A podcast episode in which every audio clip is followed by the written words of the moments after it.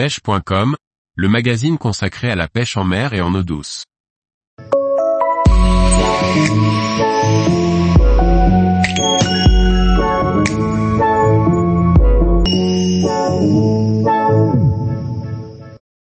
Pêche au cou en mer, quel type d'amorçage pour quel poisson? Par Antonin Perrotte Duclos. Les espèces que l'on peut cibler en pêchant au cou en mer vont dépendre de notre amorçage. Certains poissons sont plutôt enclins à se nourrir en surface tandis que d'autres préfèrent manger sur le fond. L'amorçage de surface est le meilleur moyen d'attirer des espèces comme le mulet et la saupe. Ces derniers, aux abords des digues, ports et autres zones fréquentées par les humains, sont très réactifs à l'amorçage de surface. On utilise généralement du pain, dans son entièreté lorsqu'il est sec et seulement sa croûte quand il est frais. La mie et la croûte du pain sec flottent même bien imbibées d'eau.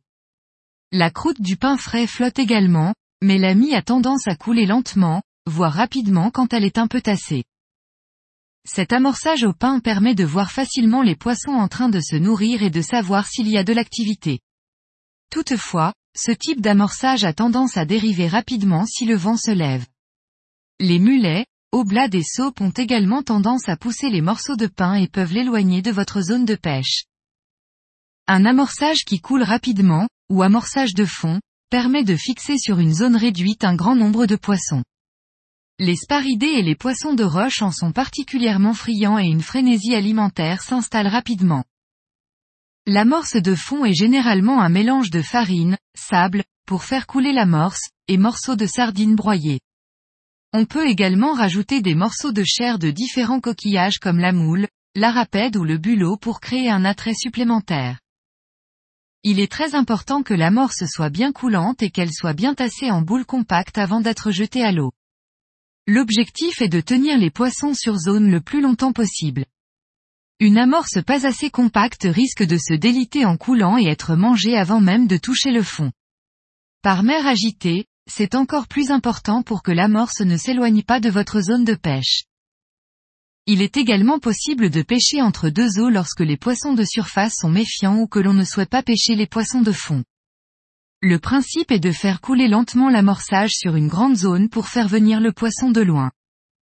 Les amorces à base de chapelure de pain sont parfaites pour ce genre de technique.